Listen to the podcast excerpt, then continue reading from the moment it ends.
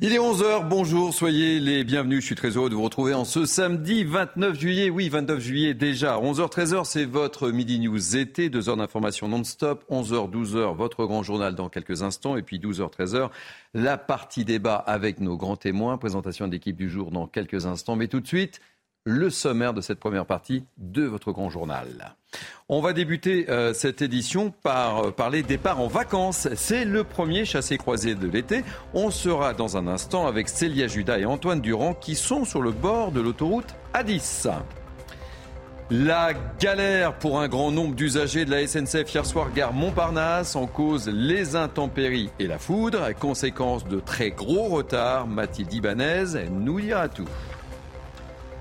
Les suites de l'accident du bus qui a fait hier deux morts et cinq blessés à Mazia-sur-Seine dans les Yvelines. Le conducteur de la voiture impliqué dans cet accident a été placé en garde à vue. Âgé de 21 ans, son taux d'alcoolémie a été mesuré à 2,4 g par litre de sang. Récit de Corentin Brio. Dans ce journal, on évoquera également la situation au Niger. La France condamne fermement le coup de force et demande la libération du président Mohamed Bazoum. Harold Iman, notre spécialiste des questions internationales, est avec nous. Et puis vacances, j'oublie tout. Enfin, pas vraiment. Le gouvernement est officiellement en vacances, mais les ministres doivent rester mobilisés. Vincent Fahandège nous dira tout. Voilà, soyez les bienvenus avec moi pour commenter cette actualité très riche. Noémie Alua, chef de service international de Factuel. Soyez la bienvenue. Bonjour.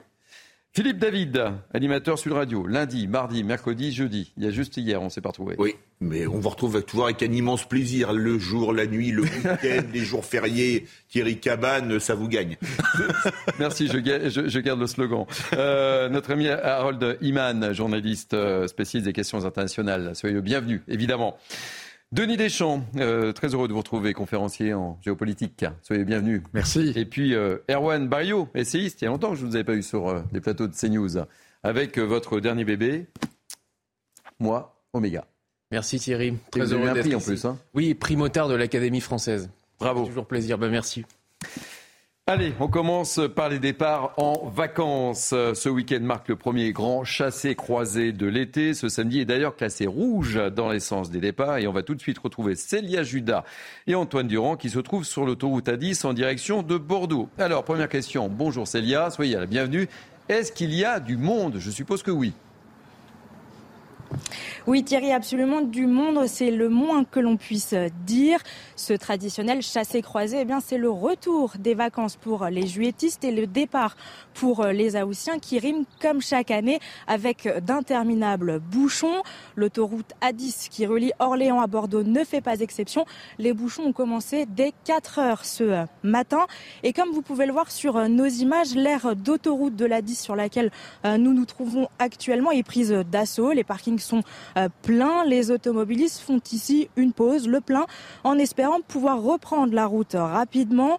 Bison Futé avait pourtant euh, conseillé de quitter ou de traverser l'île de France plus tôt cet après-midi, euh, plus encore d'éviter l'A10 entre 11h et 20h euh, aujourd'hui, ce qui signifie décaler son départ. Des conseils évidemment difficiles à respecter pour les usagers pressés de retrouver leur lieu de vacances. Des usagers qui vont donc devoir prendre leur mal en patience puisque la circulation restera très difficile sur l'ensemble de la journée. Un retour à la normale est en revanche prévu dès demain. Merci beaucoup Célia Judas. Et toujours concernant les départs euh, en vacances, Vinci Autoroute lance une nouvelle campagne de sensibilisation aux déchets jetés sur les routes, manque de civisme ou tout simplement d'éducation. Aujourd'hui, un quart des Français jettent ces déchets par sa fenêtre de voiture. Reportage Charles Pousseau et Adrien Fontenot. C'est un groupe de paroles, vraiment pas comme les autres.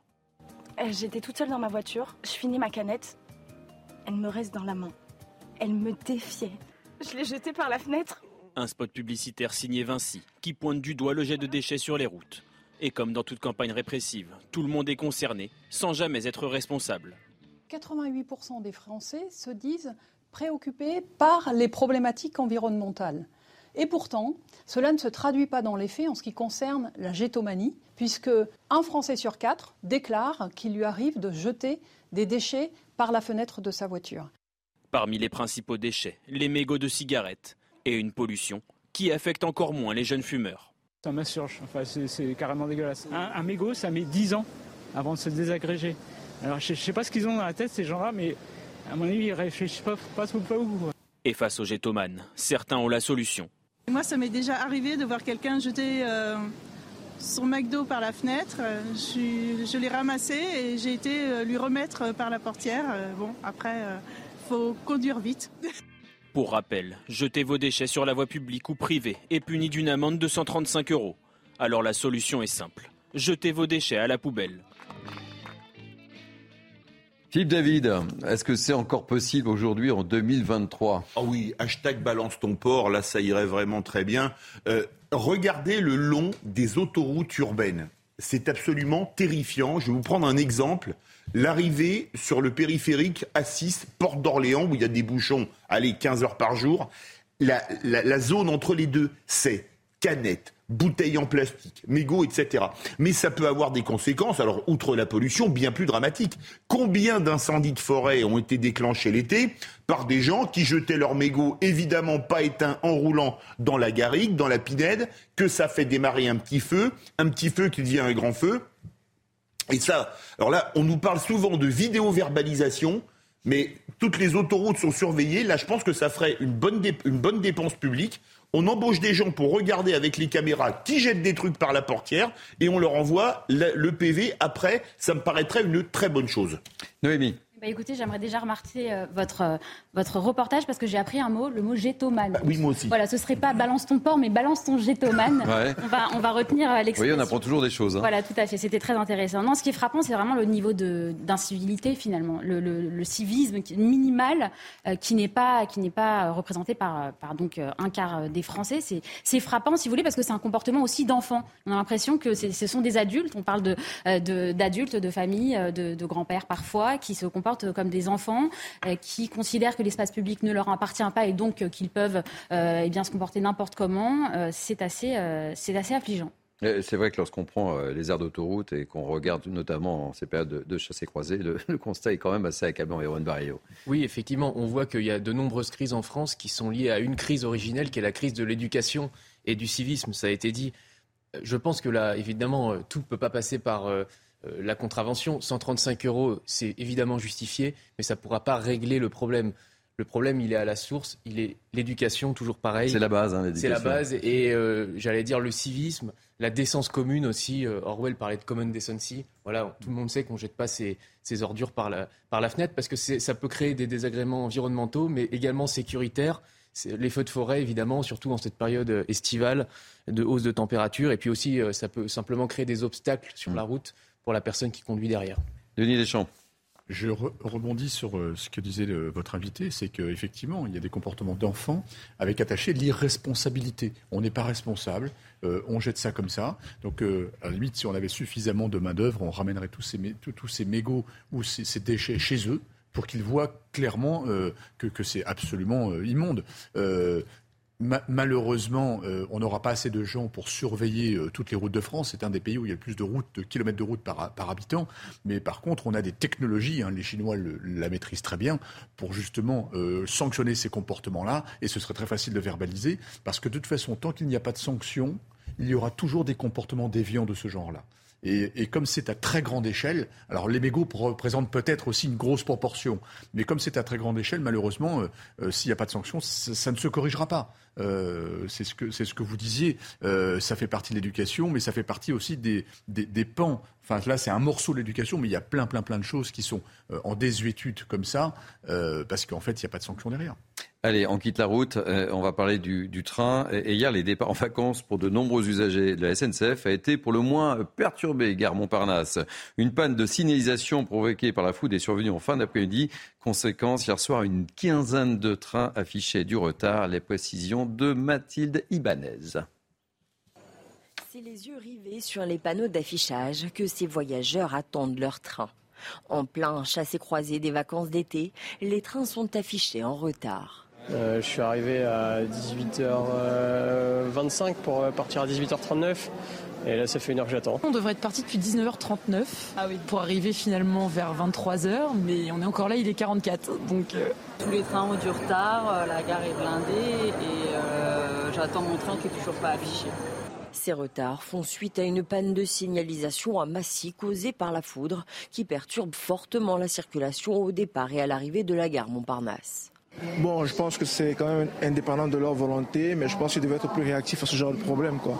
Je pense qu'ils ont l'espérance pour, ils ont le personnel pour. C'est indépendant de leurs faits. Euh, après, euh, oui, il faut voir aussi, euh, je sais pas, en termes d'installation et de maintenance, ça doit être compliqué. Mais c'est vrai que simplement pour des conditions météorologiques, ouais, c'est compliqué.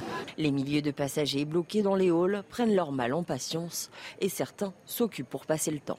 On passe le temps comme on peut, en, mangeant des choses, en, rigolant, en buvant. C'est le début de nos vacances en fait, à tous. Hein. La panne a été résolue hier vers 19h30, mais le trafic reste encore perturbé ce matin. Bon, c'est la faute à pas de chance. Hein. Euh, Denis Deschamps, on va pas accabler la SNCF, mais ça tombait mal pour ce départ en vacances. Hein. Oui. Alors c'est assez navrant de voir que, alors là, effectivement, ils n'y sont pour rien, quoique, mais c'est assez navrant de voir ça euh, principalement en France. Vous allez dans plein d'autres pays du monde, les trains roulent à moins 20, moins 40 degrés. Euh, vous avez un Shinkansen au Japon qui respecte ses horaires, quelles que soient les conditions météorologiques. Et nous, en fait, c'est juste la conséquence des sous-investissements, des sous-entretiens de notre matériel tout simplement. Philippe David.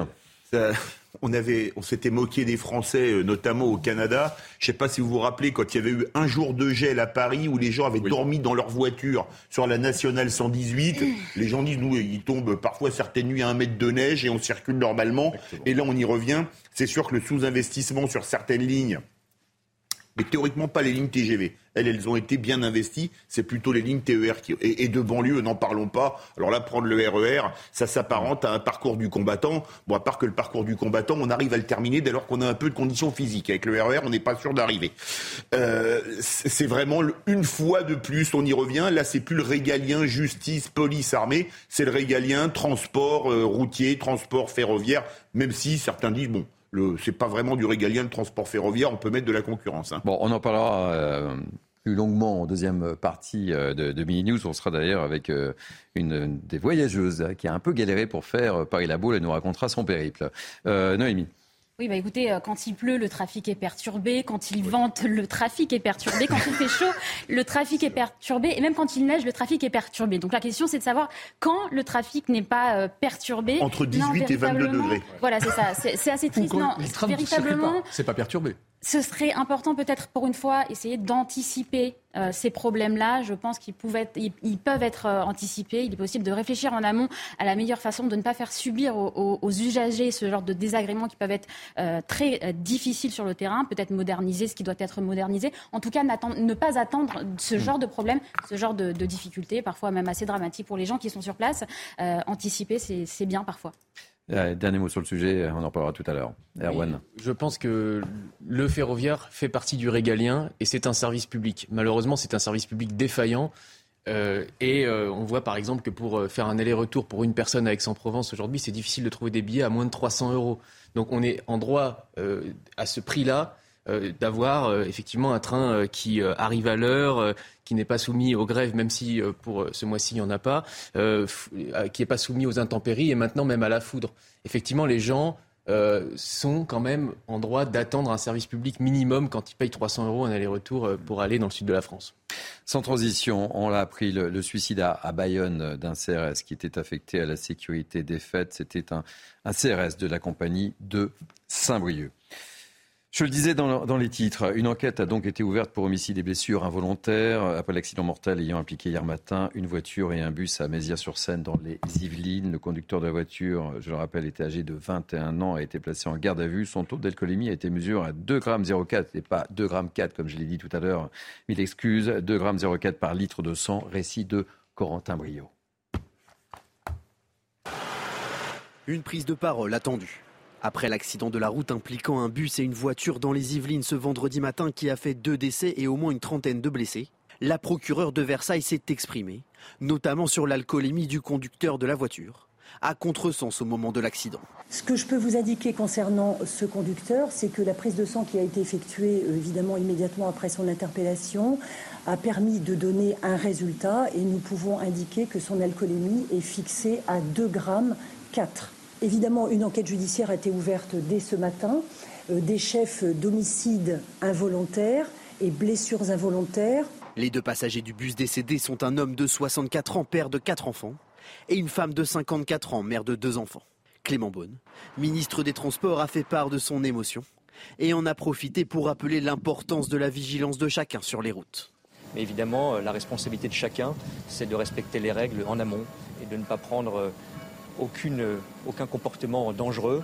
Quand on est au volant, on a sa propre vie et la vie des autres entre les mains. C'est un message de vigilance, de responsabilité, de très grande fermeté que je veux aussi rappeler face à ce choc tragique. Le conducteur du bus a été hospitalisé en état de choc. L'automobiliste encourt lui jusqu'à 7 ans de prison ferme. Philippe David, euh, un drame qui intervient où effectivement on a vu qu'homicide routier remplaçait le, terme homicide euh, involontaire. Hein. Alors, terme homicide routier, mais en changeant strictement rien aux peines encourues. Donc c'est vraiment juste une modification cosmétique. Dans ce cas terrible, 2 grammes 0,4, c'est-à-dire 2 grammes 4, sinon c'est 2 grammes 40, c'est quatre fois la limite autorisée, parce que je rappelle que la limite autorisée en France, c'est 0,5 grammes. Comment peut-on prendre le volant en ayant quatre fois le, euh, le, taux d'alcoolémie. Moi, je ne sais pas. Euh, euh, je, pense qu'à 2 grammes, on doit être complètement ivre au point de se dire si on a encore un peu de raisonnement, là je reste sur le parking et je mets le, le siège couchette ou je dors sur la banquette arrière. Mais c'est terrifiant de prendre la route avec quatre fois, plus de quatre fois la limite autorisée. Les rois, les conséquences, euh, Noémie, à lui. Oui, bah écoutez, 2,04 grammes, c'est aussi l'équivalent de deux bouteilles euh, de vin. Euh, donc c'est vrai qu'on se demande à quel moment un automobiliste boit de cette façon-là, boit cette quantité-là et se permet de prendre le volant. Véritablement, il y a un problème de comportement totalement irresponsable de la part de l'automobiliste qui se met en danger, qui met en danger les personnes sur la route. Alors on espère que la réponse pénale sera à la hauteur, parce que c'est là toute la question aussi. On verra à quel point il sera sanctionné, mais c'est véritablement un comportement comportement individuel totalement irresponsable, encore une fois, qui se met en danger, qui met en danger la vie des autres, c'est tout à fait euh, absolument dramatique. Didier Deschamps, on le voit, ce, drame nous, le rappelle, il faut plus de fermeté en, la matière. Là. On s'imagine se mettre à la place de la famille des, des victimes. Enfin, c'est terrible. Et je crois même qu'il a entre guillemets, pas grand-chose. Je crois qu'il a le bras de fracturé ou quelque chose comme ça. Donc euh, les conséquences ont été euh, colossales, en fait. Euh, oui, oui, vous avez tout à fait raison de la fermeté, mais la fermeté va aussi avec les effectifs. Il faut aussi qu'il y ait des effectifs en face de, pour faire respecter la loi qui a été décidée par le législateur. Donc s'il n'y a pas d'effectifs, ça va être très compliqué. Donc là, maintenant, on espère qu'il y aura une fermeté au niveau de la justice cette fois-ci, puisqu'en amont, il n'a pas été euh, contrôlé euh, puis stoppé en réalité avant. donc la justice, effectivement, il faudrait qu'elle soit très ferme. Moi, je pense que dans, en France, on a un arsenal législatif extrêmement dense, pour ne pas dire parfois pléthorique, mais peut-être qu'il faudrait réagir différemment. Là, on est sur un cas où, en fait, on, met, on, missionne quelques ingénieurs et on met simplement à la rigueur un espèce d'alcotest automatisé dans la voiture. La voiture démarre pas. Alors, effectivement, il peut y avoir quelques tricheurs qui font souffler le, euh, le, voisin. Mais en attendant, on peut avoir des technologies qui, au moins, euh, euh, conditionne 80% des cas qui ne pourraient pas se transformer en drame après. Et ça, c'est extrêmement simple à faire. C'est pas coûteux parce que ce genre de choses à très grande échelle ne coûte rien. Et en fait, si on s'appuie sur des innovations, on peut aussi calmer ce mmh. genre de, statistiques, mais effrayantes. On reviendra sur euh, ce sujet dans, la deuxième partie plus, plus longuement, évidemment. Dernier mot, euh, Erwan Barrio. Oui, effectivement, je suis d'accord avec Denis Deschamps. Il y a des dispositifs qui existent. Après, il faut faire attention que la responsabilité euh, qu'on veut quand même amputer, la responsabilité de chacun, c'est la liberté aussi. Si euh, tout est contrôlé par des dispositifs avant de monter dans sa voiture, il faut souffler dans l'alcotest, euh, il faut respecter des limitations de vitesse qui vont être de plus en plus faibles, etc. À la fin, c'est la liberté aussi des gens qui, qui, va disparaître. Donc c'est toujours le, comment dire l'arbitrage entre responsabilité et liberté. Il ne faut pas non plus aller trop loin dans l'enserrement des libertés individuelles par de plus en plus de technologies, parce qu'on sait, on sait mmh. bien que c'est euh, tous les automobilistes qui vont en payer le prix et pas seulement euh, ceux qui sont irresponsables. Harold Liman est avec nous. On va parler de l'actualité internationale. La situation au Niger. Harold, la France condamne fermement le coup de force au Niger et demande la libération du président Mohamed Bazoum. Et l'Union européenne, euh, l'Union africaine donne 15 jours aux militaires pour rétablir l'autorité constitutionnelle. Donc on ne peut pas dire qu'il y a un succès diplomatique à ce coup d'État, sauf, sauf en Russie, bien sûr, où euh, Vladimir Poutine, même Prigogine, son espèce de rival ennemi, a dit que c'était une très bonne chose. Donc, euh, car il circule maintenant au sommet de Saint-Pétersbourg qui vient de se terminer, le sommet Russie-Afrique, non moins. Sur la carte, vous voyez en rouge tous les pays que la France euh, a, perdu, pour ainsi dire, où, notre présence a été euh, terminée euh, de manière inélégante et rapide par des juntes alliées et appuyées sur les mercenaires Wagner, dans tous les cas. en vert, c'est là où on est présent et on est relativement bien accueilli. et en orange, c'est là où ça commence à tourner au vinaigre, dont le Niger. Mais le Niger a cette particularité que vraiment la communauté internationale réagit très vite et le président, euh, je dirais pas encore déchu, euh, prend le téléphone et parle euh, au secrétaire d'État américain et personne ne l'empêche. Donc il y a une grosse négociation derrière. Et euh, pour les Américains comme pour les Français, il y a un enjeu. On a 1500 soldats français qui sont au Niger et 1000 au Tchad. C'est ce qui reste de notre déploiement dans le Sahel, dont le but unique est d'expulser les djihadistes. Euh, on y arrivait tant bien que mal. Euh, maintenant, sans nous, dans les pays wagnerisés, on n'y arrive pas du tout. Mm. Euh, on ne tient plus la campagne. Il y a des massacres fois oh, je ne sais pas combien. On accusait les Français, mais là, vous pouvez les accusations rajouter un zéro minimum. et les Américains ont 800 à 1000 soldats au Niger et des bases aériennes. Et ça les irrite beaucoup d'être évincés de cette façon. Et dernière petite, euh, dernière petite ironie, le chef de la junte lui-même dit merci aux étrangers de nous aider. Donc il se passe des tas de choses derrière qu'on ne comprend pas, mais on peut dire que l'instabilité règne. Merci. Euh, un, mot, euh, oui, bah, oui, vous le savez, la, la nature a horreur du vide. Et donc euh, là où la France se retire, ou là où la France, comme vous l'avez dit, euh, est euh, plus ou moins renvoyée, la, Russie s'installe. Il y, a eu ce fameux, il y a eu ce fameux sommet entre mm. Poutine et 49 délégations africaines jeudi et vendredi dernier à Saint-Pétersbourg. Et on voit qu'il y a des nouvelles alliances qui se renforcent, qui se développent. Et, et tout ça, c'est évidemment pas bon pour l'Occident et c'est pas bon pour la France. Un dernier mot, Denis. Un dernier mot. Euh, le, Mali et le Niger sont très importants pour la France. C'est un dispositif justement euh, contre le djihadisme, mais surtout, euh, je rappelle que le Niger est très important pour la France également parce qu'on va y chercher notre uranium. Donc pendant très longtemps, on allait chercher notre uranium. 10%, de notre uranium. Oui, tout à fait. Mais on a. C'est beaucoup. Oui, tout à fait. Donc c'était assez important pour la France. Allez, on va parler euh, des vacances du gouvernement. Aussitôt remanié, le gouvernement est déjà en vacances, des vacances studieuses tout de même pour nos ministres qui ne doivent pas trop s'éloigner. Alors, quelles sont les consignes de Matignon Sujet Vincent Fandège.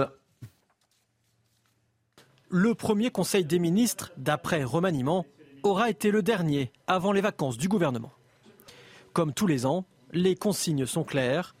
Rester à deux heures de Paris, être joignable et en veille active, être mobilisable des vacances, mais pas trop. On ne s'arrête jamais pendant la pause. On part tous avec nos devoirs de vacances. Simplement, on travaille différemment, à distance, avec nos collaborateurs. Pour se reposer, beaucoup ont choisi le sud de la France. Stanislas Guérini sera sur la côte basque, tout comme Bruno Le Maire qui partagera son temps également à Chamonix. La Première ministre sera dans le Var, Clément Beaune dans le sud-ouest et Gérald Darmanin dans les Bouches-du-Rhône. Le ministre de l'Intérieur avec le ministre de la Transition écologique seront d'ailleurs particulièrement mises à contribution à cause notamment des risques accrus d'incendie. La rentrée des classes pour les membres du gouvernement se fera mi-août. Petite réaction, petit tour de table sur les vacances de nos ministres. Attention, euh, ils sont mobilisés. On se souvient que certains ministres avaient pris des vacances et que ça avait fait beaucoup de bruit. Déjà, il faut que certains euh, fassent leur devoir de vacances et apprennent leur nouveau ministère. Déjà. Euh, ensuite, effectivement, c'est bien qu'il soit à deux heures de Paris et qu'il est mobilisable. Ça montre aussi en miroir que la situation peut très vite être tendue sur certains sujets et qu'il faut tout de suite réagir pour ne pas que ça prenne de l'ampleur et que ça devienne incontrôlable. Donc c'est aussi pour ça qu'il faut qu'il soit mobilisable. Oui, on se souvient de la polémique de Jean-Michel Blanquer qui était parti à Ibiza, qui pourtant en avion doit être à peu près à deux heures de Paris. C'est ça. Mais c'est la référence avec laquelle je. effectivement. je ne l'ai pas cité, je ne voulais pas l'incriminer. Voilà, je ne voulais pas, mais euh... moi j'avais pas osé en parler. Mais je mets, les pieds dans le plat, voilà. Et donc effectivement, le président de la République et la première ministre ont, ont ce malheureux exemple en tête et ils veulent absolument éviter que ça se reproduise. Non pas que Jean-Michel Blanquer était un mauvais ministre ou qu'il ne travaillait pas, mais simplement c'est une image, c'est une question d'image, une question de communication. Et on sait combien euh, le gouvernement est frileux dès qu'il s'agit des, questions de communication. Allez, on termine euh, par du sport avec la Coupe du Monde euh, de football féminine. Aujourd'hui, la France affronte le Brésil pour leur deuxième match dans la Les Bleus doivent composer, vous le savez, avec une accumulation de blessures, dont celle de la capitaine Wendy Renard. Voilà, ainsi se termine la première partie de votre grand journal de la mi-journée. On se retrouve après une pause pub pour la deuxième partie. A tout de suite.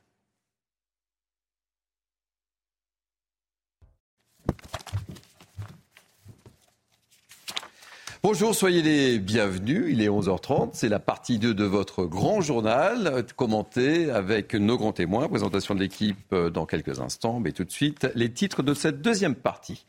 On commencera donc euh, par cette information surprenante. Les propriétaires de maisons ou d'appartements squattés vont devoir entretenir leurs biens. La nouvelle loi anti-squat, validée cette semaine par le Conseil constitutionnel, devrait les libérer de cette charge. Adrien Spiteri nous dira tout. Éric Dupont-Moretti devant la Cour de justice de la République la Cour de cassation a confirmé que le garde des Sceaux sera jugé pour prise illégale d'intérêt et d'avoir abusé de sa position de ministre. Explication Noémie Schulz.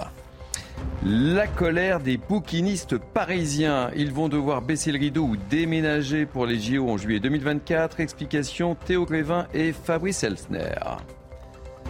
Dans cette édition, on ira en Grèce, on fera un point sur les incendies, on retrouvera notre correspondant François-Xavier Brelan qui sera en direct de l'île de B. Et puis, été oblige, on vous parlera des méduses, pas des petites bêtes que l'on retrouve dans la mer, non, il s'agit des célèbres sandales en plastique, elles sont fabriquées près d'Angers, elles font un tabac en Asie. Reportage de Jean-Michel Decaze, que j'imagine évidemment en méduse sur le littoral atlantique. Avec nous pour commenter cette actualité, euh, toujours euh, Noémie Alluois, Erwan Barreillot, Denis Deschamps, euh, Harold Iman et Philippe David. Je le disais donc, le Conseil constitutionnel a validé mercredi la récente loi anti-squat. Son objectif, accroître les sanctions encourues par les squatteurs. Explication d'Adrien Spiteri. On en débat juste après. Les sages ont censuré un article, ce fameux article 7. Il devait tout simplement permettre aux propriétaires d'un bien squatté de ne plus avoir à l'entretenir, notamment en cas de dommages résultant d'un défaut d'entretien. Le Conseil constitutionnel a tout simplement eh bien, décidé de ne pas aller à l'encontre de l'article 1244 du Code civil que vous allez voir. Le propriétaire d'un bâtiment est responsable du dommage causé par sa ruine lorsqu'elle est arrivée par une suite du défaut d'entretien ou par le vice de sa construction. Conséquence, eh bien, si le bien est mal entretenu, la personne qui occupe illégalement le logement peut attaquer le euh, propriétaire. Alors vous l'imaginez évidemment, cela a suscité de vives réactions, notamment à droite. Regardez ce tweet de Louis Alliot, premier vice-président du Rassemblement national et maire de Perpignan. Désormais, un squatteur peut poursuivre un propriétaire s'il ne vient pas entretenir son logement où va-t-on? La prochaine étape, c'est de leur remplir le frigo. Et malgré l'absence eh bien, de cet article 7, les sages ont validé euh, le reste du texte qui alourdit, rappelons-le, et vous le voyez à l'image, eh bien, à trois ans d'emprisonnement et 45 000 euros d'amende les sanctions contre les squatteurs. Noémie lui, on marche sur la tête là, sincèrement. Hein. Absolument, vous avez raison. La censure de, cet article 7 paraît complètement absurde. Mais c'est peut-être toujours intéressant aussi de remettre en contexte les choses pour, euh, pour essayer de comprendre aussi comment est-ce qu'ils en sont arrivés là. Déjà, précisons que cette loi qui a été euh, donc validée par le Conseil constitutionnel, euh, enfin, il y, a, il y a 13 articles. Et en dehors de cet article 7, il y a quand même 12 autres articles qui permettent au contraire de pénaliser davantage les squatteurs. Donc globalement, déjà, ça va plutôt dans le bon sens. Alors votre journaliste l'a dit, il y a le fait de tripler les sanctions encourues contre les squatteurs, euh, qui encourent désormais jusqu'à 3 ans de prison et 45 000 euros d'amende, avec la, notion de domicile qui est étendue aux résidences secondaires. Et donc on peut dire que globalement, déjà, tout ça va plutôt dans le bon sens. Et donc là, on en arrive à cet article 7. Et là, vous avez raison, on marche sur la tête. On se demande euh, où est passé le bon sens populaire des sages. Est-ce que les sages sont encore sages? Euh, C'est une, c'est une vraie question. Alors ils ont réagi. je ne sais pas si vous avez vu, ils ont publié un communiqué ce matin pour essayer. Ça sera l'un des thèmes de notre débat en deuxième partie, ma chère. je ne vais pas la suite. Mais malgré tout, vous avez raison, la censure de cet article 7 est, tout à fait euh, scandaleuse. Erwan Barrio, on peut tomber de notre chaise là. Hein. Oui, c'est ubuesque. Alors effectivement, on ne doute pas que certains avocats plutôt euh, positionnés à gauche, voire à l'extrême gauche, vont s'engouffrer dans la brèche en disant, voilà, euh, finalement, avis aux squatteurs. Si vous voulez squatter cet été, n'allez pas dans un bâtiment trop bien entretenu, parce que vous ne pourrez pas ensuite attaquer le propriétaire en justice. Choisissez un bâtiment un peu vétuste, et puis après, s'il essaye de vous chasser, vous direz que vous avez subi des dommages corporels, et puis comme ça, ça permettra de, de se couvrir pour les squatteurs. Donc c'est ça le risque que, que j'identifie. Denis Deschamps? Euh, Je rejoins euh, Naomi. Euh, en fait, c'est un ensemble, cette loi. Ça a été retoqué sur une partie, d'ailleurs, je crois, sous l'impulsion de LFI hein, derrière. en fait, le, message qui est délivré, même si les sages ont, ont pensé bien faire également sur ce sujet-là, mais le message qui est délivré pour le grand public est catastrophique, absolument catastrophique. Et en fait, euh, dans le prolongement de cela, est-ce que vous pensez que ça va inciter les particuliers à enrichir le parc privé de logements pour ceux qui sont en galère de logement, parce que l'État n'arrive pas à en produire suffisamment, même pour les étudiants d'ailleurs. Et donc ceux qui ont soit des biens, soit ceux qui souhaitaient euh, euh, faire construire des biens, ça va être catastrophique. Tout le monde va être en retrait. Philippe David. moi, je pense que les squatteurs devraient être en droit, pour ceux qui aiment la Formule 1, d'avoir l'abonnement Canal Plus pour regarder les Grands Prix payés par le propriétaire. je trouve ça scandaleux que le Conseil constitutionnel n'ait pas mis ça dedans, quand même. Non, mais on est chez les fous. Alors, non, mais on marche sur la tête, là. Sincèrement, vraiment. Euh... Cette loi va dans le bon sens. Mais trois ans de prison et 45 000 euros d'amende. Déjà, est-ce que ce sera appliqué? Comme le disait Georges Fenech, euh, sur l'accident de bus, je crois qu'on risque 10 ans de prison euh, quand on est en état d'ivresse, mais on prend jamais plus de un an ou deux globalement. 45 000 euros d'amende, ils ne seront jamais payés. Donc c'est sûr que c'est une loi qui va dans le bon sens, mais sera-t-elle appliquée? Parce que rappelons quand même une chose, la France est le pays qui a le record d'inflation législative, mais qui a le record de lois non appliquées. Mais comme on va en débattre dans la deuxième heure, Exactement. je garde quelques arguments au frigo. Noémie, un, dernier mot euh, sur le sujet. C'est très intéressant de regarder ce qui se fait à l'étranger sur cette question du squat, parce que bien sûr, ça révolte les gens. Et figurez-vous qu'en Espagne, vous avez des sociétés qui sont spécialisées dans le délogeage des euh, squatteurs. J'ai fait une enquête là-dessus, notamment une société qui s'appelle Desocupa. Et là, vous avez euh, tout simplement voilà, des sociétés, vous payez entre 3500 et 5000 euros. Et ce sont des gens qui sont chargés de déloger les squatteurs avec des méthodes plus ou moins, plus ou moins autorisées. Ces sociétés sont complètement dans le viseur des autorités, notamment de la gauche radicale, Podemos, etc. Mais on voit bien qu'il y a une, une, énorme, si vous voulez, une, une, révolte, une colère de la part des gens qui est tout à fait légitime, parce que le, le squat, ça reste quelque chose de, de, de, profondément et de fondamentalement injuste. Et ces méthodes-là, qui, qui n'existent pas pour le moment en France, pourraient se développer à mesure que les, les gens qui sont victimes de ce genre de squat ne sont pas protégés par la justice ou qui ne se considèrent pas suffisamment protégés par la justice. Erwan Mario, un mot rapide. Juste pour ajouter que qui est visé aujourd'hui par le, les squatteurs Ce sont les classes moyennes qui ont un petit logement, en général un logement en province. C'est pas euh, les grands propriétaires parce que eux ils ont les moyens de se protéger. Ils ont, euh, vous n'allez pas, euh, vous allez pas squatter la villa Montmorency dans le 16e arrondissement. Vous squattez en général les, les, les, les, petits, les petites maisons de province. Donc en fait c'est encore une fois euh, le lumpen prolétariat qui s'attaque à la classe moyenne française. Erwan Barrio qui cite Marx quand même. Hein. Oui, c'est important. si la ville à Montmorency est occupée, il se sera passé des choses en France. Exactement. Allez, euh, le gardé des Sceaux euh, va passer devant la Cour de justice de la République et ça fait du bruit. avec Dupont-Moretti est soupçonné de prise illégale d'intérêt et d'avoir abusé de sa position de ministre pour régler des comptes avec d'anciens confrères. Explication Noémie Schulz. L'audience devant la Cour de justice de la République pourrait se tenir à la fin de l'année 2023 ou en tout début 2024. Une situation totalement inédite avec un ministre de la Justice en exercice euh, qui comparait devant cette juridiction spéciale la seule habilité à poursuivre et juger des ministres pour des actes commis dans l'exercice de leurs fonctions. Un cas d'école intenable nous confiait il y a quelques semaines un haut magistrat. Imaginez-vous, le procureur général va devoir requérir contre son ministre. Dans cette affaire, Éric Dupont-Moretti a toujours contester les faits qui lui sont reprochés, à savoir avoir profité de sa nomination comme ministre de la Justice pour régler ses comptes avec des magistrats auxquels il avait été euh, confronté euh, quand il était avocat. Il a toujours expliqué avoir agi en suivant les conseils de son administration. Il a toujours exclu euh, le fait de démissionner. Il se dit même impatient de pouvoir prouver son innocence. Je suis d'abord à la tâche, vous l'avez vu, et puis je répondrai le moment venu. Chaque chose en son temps. Éric Dupont-Moretti comparaîtra, on le rappelle, devant 15 euh, juges de la Cour de justice de la République, 3 magistrats professionnels de la Cour de cassation et 12 parlementaires, 6 issus de l'Assemblée nationale, 6 issus du Sénat. Denis Deschamps, c'est une première pour un ministre de la Justice. Hein C'est assez étonnant comme situation, hein, finalement. Euh, alors, on le sent quand même euh, un petit peu en retrait. Il ne veut pas provoquer parce que c'est quand même quelqu'un qui a, l'usage du verbe, donc il sait très bien provoquer, sait très bien se servir des médias. Là, il est plutôt un peu en retrait, ferme mais un peu en retrait. Il n'est pas provocateur. Hein, il a dit dans, une autre réaction que, en fait, euh, la justice est quand même indépendante et il a manifesté une certaine sérénité de la justice pour prendre de la hauteur. Mais c'est assez intéressant parce que c'est une première. Imaginez, c'est le patron de la justice, il va se retrouver devant une cour de la République. Hein, donc on a une institution spéciale pour ça. Et dans cette Cour de la République, le procureur général va requérir contre lui encore en exercice. C'est assez étonnant comme situation. Alors on ne sait pas ce que ça va donner, mais en, en, en attendant, on va observer ça de très très près. Euh, Souvenez-vous, jusqu'à maintenant, la Cour inter, euh, intervenait après le Covid, où euh, euh, les, les, ministres Buzyn euh, ont été entendus avec, euh, avec euh, l'ancien Premier ministre Philippe.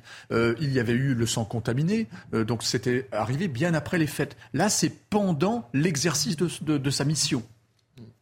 Philippe David. Comment expliquer que pour l'affaire des assistants parlementaires du Modem, François Bayrou, qui venait d'être nommé au gouvernement, ait été acculé à la démission hmm.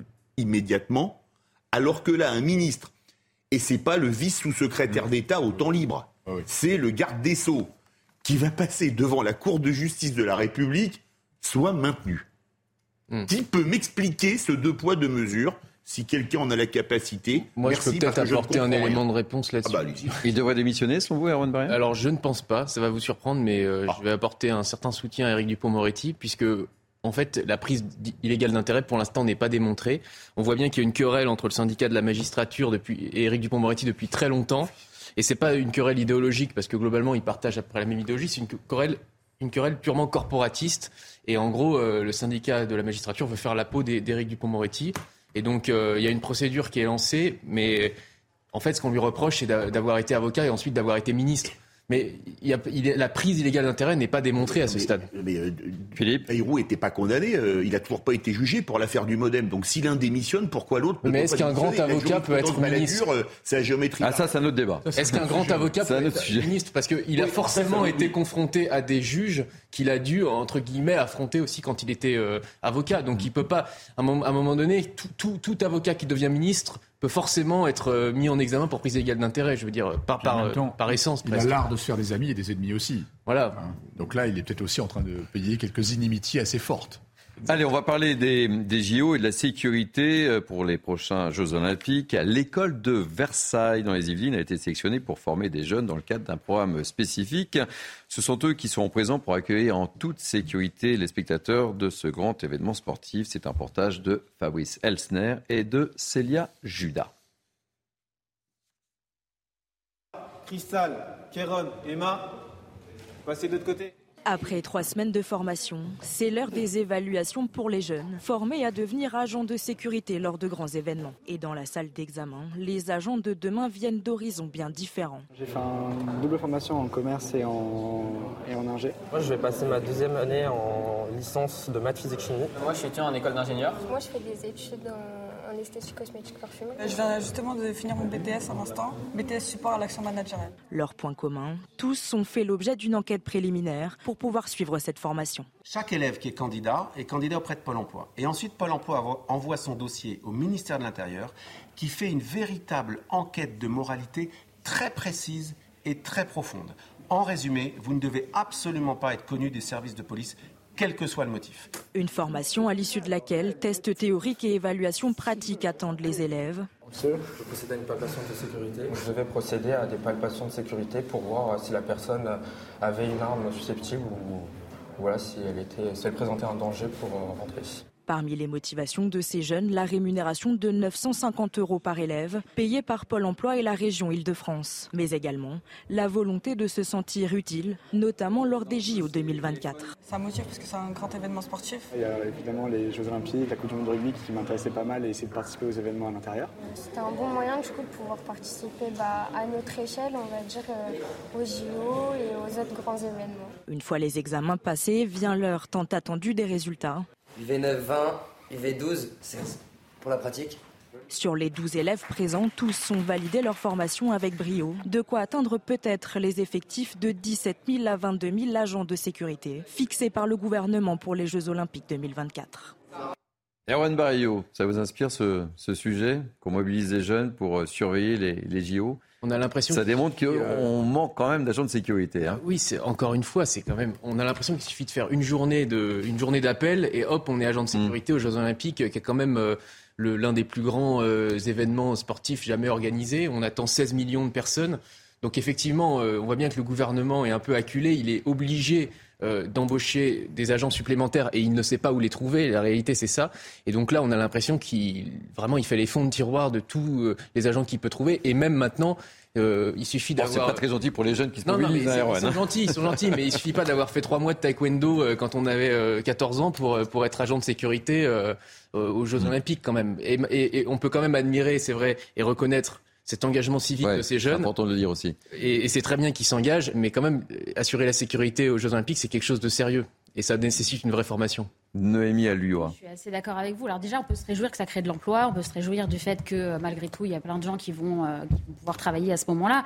Mais c'est vrai que ce qui est inquiétant, c'est un petit peu la, le, manque de qualification qui est exigé maintenant pour ce genre de métier. Alors n'importe qui peut être prof, n'importe qui euh, peut être agent de sécurité, mais malgré tout, euh, si demain, pendant ces Jeux Olympiques, il y a un grave problème sécuritaire, des gens qui auront été formés à la va-vite en deux semaines euh, avec des brochures et, des, des, enfin, je veux dire, une formation très très rapide, très très épisodique, eh bien, est-ce qu'ils seront armés?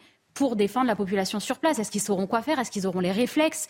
Euh, Est-ce qu'ils sauront véritablement assurer la sécurité sur les lieux? Et ça, c'est une question qu'on peut se poser à partir du moment, encore une fois, où la qualification s'est faite en très peu de temps. Et c'est la même question qui se pose pour les professeurs qui, sont, euh, euh, qui se retrouvent sur le terrain après des formations extrêmement rapides et qui ensuite, et bien sûr, n'ont pas les armes aussi pour, pour enseigner le mieux possible à la population. Un, métier, comme tous les métiers, ça s'apprend, il faut du temps et, et, et ça demande un investissement sur le temps long. Ça rejoint un petit peu cette idée de société liquide où tout le monde peut être tout, où tout le monde est interchangeable. Mais je pense que c'est faux de penser que tout le monde est interchangeable et que tout le monde peut tout faire. Tout s'apprend, ça prend du temps. En l'occurrence, la sécurité aussi. Allez, on continue de parler des JO avec euh, un sujet qui fait beaucoup réagir et c'est un véritable coup de massue pour les bouquinistes parisiens, les célèbres bouquinistes parisiens, puisque ces derniers vont devoir baisser a priori le rideau ou déménager à l'occasion des JO en 2024. La de Paris tente d'apporter quelques solutions, mais pourquoi une telle décision? Explication Théo Grévin et Fabrice Elsner. Donc là, on ouvre le boîte. C'est toute une technique aussi. La routine matinale des bouquinistes sera-t-elle bientôt chamboulée à cause des Jeux Olympiques? Ces libraires, installés sur les quais de Seine, ont appris cette semaine qu'ils devront quitter les lieux lors de la cérémonie d'ouverture des JO. Raison invoquée par la préfecture de police, les 570 échoppes concernées se trouvent au cœur du périmètre de sécurité. Installés depuis plus de 30 ans sur les quais de Seine, Henri Hichard conteste cette décision. Nous là depuis 450 ans. Régulièrement, euh, les autorités tentent de nous chasser par un biais ou par un autre. Et là, voilà, ça continue. Pour apaiser les tensions, la mairie de Paris a proposé d'installer un village des bouquinistes, une solution qui ne convainc pas les riverains. C'est un peu dommage que, que les touristes venant du monde entier euh, euh, ne voient pas aussi cet aspect-là de, Paris. Pourquoi pendant les JO, tout devrait fermer, tout devrait s'arrêter? C'est des Parisiens, des gens qui vivent de ça et qui vont en subir les conséquences. Et je trouve pas ça normal. Les bouquinistes, qui craignent que leur boîte à livres soit endommagée, espèrent désormais que la préfecture de police fasse marche arrière en comptant, pourquoi pas, sur l'appui d'un ancien client. J'ai vu même notre président euh, Emmanuel Macron qui fouinait dans les boîtes, hein, je l'ai vu d'ailleurs, euh, s'il m'entend, euh, cher président, soutenez notre combat. Pour le moment, sur les 240 bouquinistes que compte la ville, seuls deux auraient accepté de retirer leurs étals. Erwan Bayou, L'amoureux des livres que vous êtes, ça vous touche évidemment. Les bouquinistes de Paris, que serait Paris sans ces célèbres bouquinistes? Oui, bah, j'avais pas beaucoup d'arguments en fait pour ces Jeux Olympiques. Et là, ça m'en donne euh, un de plus contre ces Jeux Olympiques. Effectivement, la France, c'est la capitale mondiale de la culture et de la littérature. Et euh, si, si, Philippe David, si. Je suis désolé. La France est la euh, capitale mondiale de la culture et de la littérature. Et quel symbole c'est de demander à ces euh, boutiques, à ces bouquinistes qui sont là depuis 450 ans, je ne savais pas, j'ai appris qu'ils étaient là depuis 450 ans, bah je trouve ça absolument scandaleux et, quel symbole terrible ça donne, et quelle, quelle mauvaise image ça donne pour le monde. c'est vite évaporé après. Et euh, c'est à la fois pour les Parisiens, des gens comme moi, et pour les, les visiteurs. Je ne vois pas l'intérêt de les enlever. a priori, l'intérêt de les enlever, c'est que comme la cérémonie d'ouverture va être sur la scène en bateau et qu'elle va passer devant, les, les étals des bouquinistes posent problème pour voir mais la préfecture a avait un problème de sécurité. Et il y avait aussi un problème de sécurité. À là ils mettent une estrade et puis les gens euh, seront euh, surélevés et puis ils verront mieux les, les bateaux. non, mais la mairie de Paris veut anticiper, mais, mais de toute façon, ça vient aussi de la, de la, de la préfecture. Ce qui est navrant, effectivement, euh, c'est que on est très attaché à, à, ces bouquinistes. ça fait partie du charme de la France, de, du romantisme autour de la ville de Paris. Ça fait partie de son rayonnement également. Donc, s'il y a un sujet, pourquoi tout de suite aller les parquer dans un coin pendant. C'est totalement stupide parce qu'ils vont pas être sur les chemins des, des, euh, des, touristes. Il faut simplement, à la rigueur, les mettre sur le trottoir d'en face, aménager des choses, mais, mais qu'ils soient dans le flux des touristes pour qu'eux aussi ils en bénéficient. N'oubliez pas qu'ils ont énormément souffert pendant le Covid également. Donc il faut leur trouver...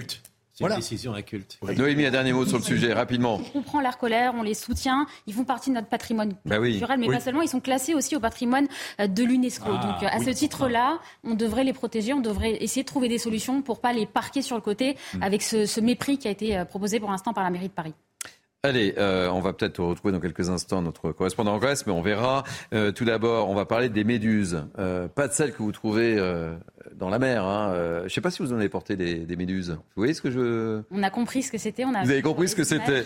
Eh ben voilà. Eh ben, après avoir été sauvé de la noyade il y a 20 ans, les méduses, ces fameuses sandales en plastique de couleur, font leur grand retour en France. Et pas que, elles font un véritable tabac en, en Asie. Et Jean-Michel Decaze est allé au sein de l'entreprise familial responsable de ce succès. Je ne sais pas s'il était chaussé de méduse ou pas, mais regardez ce, ce reportage de Jean-Michel Decaze. Elles sont les vedettes des magasins de plage. Les méduses, ces sandales 100% PVC au bout arrondi. On les vendait il y a 5-6 ans, on avait arrêté. Et là, c'est vraiment un effet, on va dire, un petit peu de mode qui a repris, que ce soit pour les enfants, les adultes ou alors même euh, les personnes âgées qui sont aussi, euh, qui commencent à s'y mettre avec chaussettes ou non, euh, selon les goûts. Méduse chaussettes, l'idée vient du Japon et de la Corée du Sud où la sandale Made in France un succès phénoménal. La moitié des 907 000 paires fabriquées à Beaupréau, près de Cholet, est expédiée en Asie. La sandale de plage est déclinée également en bottines et en sneakers depuis cette année toujours avec des couleurs flashy. L'idée, c'est de faire euh, de Méduse un accessoire vraiment de mode et aujourd'hui, ça plaît particulièrement à une clientèle, on va dire, jeune, entre 20 et 35 ans. Ça apporte une petite singularité à la tenue qui plaît beaucoup aujourd'hui aux jeunes. La matière 100% PVC permet le recyclage des méduses plusieurs fois. Méduses, euh, on peut aussi nous les récupérer et les rebroyer. C'est-à-dire que les gens peuvent vous les renvoyer Totalement. On peut recycler cette fois sans perdre les propriétés, ce qui nous permet d'avoir allongé le cycle de vie du produit. L'an prochain, l'entreprise familiale qui gère la marque mettra de nouveaux modèles sur le marché les réseaux sociaux principalement. Voilà, les méduses à la mode. C'est sur cette note qu'on va refermer ce grand journal de la mi-journée sur CNews. On se retrouve dans quelques instants pour la partie 2 de Mini été, la partie débat avec nos grands témoins. A tout de suite. Il est quasiment midi, soyez les bienvenus. Je suis très heureux de vous retrouver pour cette deuxième partie de Mini News Weekend, la partie débat avec nos grands témoins, présentation de l'équipe du jour dans quelques instants, mais tout de suite place à l'info. Et l'info en ce samedi, c'est Somaya Labidi. Soyez la bienvenue. Bonjour Somaya. Bonjour Thierry, bonjour à tous. À la une de l'actualité, ce drame pour commencer. Un CRS de la compagnie de Saint-Brieuc dans les Côtes d'Armor s'est suicidé à Anglais. L'homme de 55 ans était affecté à la sécurité des fêtes de Bayonne. Il s'est tué au moment de sa prise de service ce vendredi dans l'enceinte du lycée Canto où il était hébergé avec sa compagnie. Les fêtes de Bayonne, justement, de Y ont débuté ce mercredi. Comme tous les ans, le succès est au rendez-vous et les passionnés se sont déplacés en masse. Toutefois, cette année, le dispositif de sécurité a été renforcé. Mathilde Ibanez.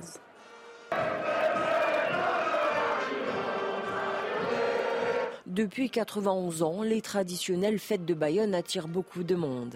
L'année dernière, ils étaient plus d'un million à célébrer la ville basque. Cette année, les autorités s'attendent à la même fréquentation. Et pour sécuriser au maximum ces fêtes, un important dispositif de sécurité a été mis en place dès ce mercredi, avec près de 300 secouristes et 550 forces de l'ordre. Tous les, participants sont fouillés. Nous avons quand même quatre compagnies de CRS présentes sur le site, 146 caméras de vidéoprotection, un partenariat avec euh, la mairie qui nous permet d'avoir aussi également une brigade fluviale le dispositif Sentinelle et même nous avons la BRI de Bayonne en alerte 24 heures sur 24 en cas d'événement grave. Pendant les fêtes de Bayonne, l'alcool est omniprésent et certains fêtards en abusent. Par exemple, lors du premier jour des fêtes basques, les secouristes sont intervenus sur 146 personnes, dont 12 mineurs en état d'ébriété. Et les forces de l'ordre ont effectué 960 contrôles, dont 14 délits en lien avec l'alcoolémie. Quand vous avez énormément de monde dans la rue, énormément de personnes alcoolisées, on peut craindre qu'il se passe n'importe quel événement euh, grave ou, moins grave sur ces cinq jours. Les fêtes de Bayonne se termineront demain. Le Niger au menu d'un conseil de défense, un conseil de défense qui se tiendra cet après-midi à 15h et présidé par Emmanuel Macron. Euh, d'ailleurs, le chef de l'État a déjà condamné avec la plus grande fermeté le coup d'État de la junte qui a renversé mercredi le président Mohamed Bazoum. Le garde des Sceaux renvoyé devant la justice, Éric Dupont-Moretti, sera bel et bien jugé pour des soupçons de prise illégale d'intérêt. Une audience inédite dans l'histoire de la Ve République aux lourds enjeux pour la majorité. Euh, toutefois, il n'en garde pas moins toute la confiance d'Elisabeth Borne qui dit prendre acte de la décision. Euh, huit départements de la région Rhône-Alpes en vigilance orage ce samedi. Une ligne orageuse très active va balayer l'ensemble de ces départements. Euh, des orages accompagnés de fortes pluies et de grêle indiquent les prévisionnistes de Météo France. Euh, les feux en Grèce sous contrôle, mais les pompiers restent sur le pied de guerre. La situation reste imprévisible à cause des vents.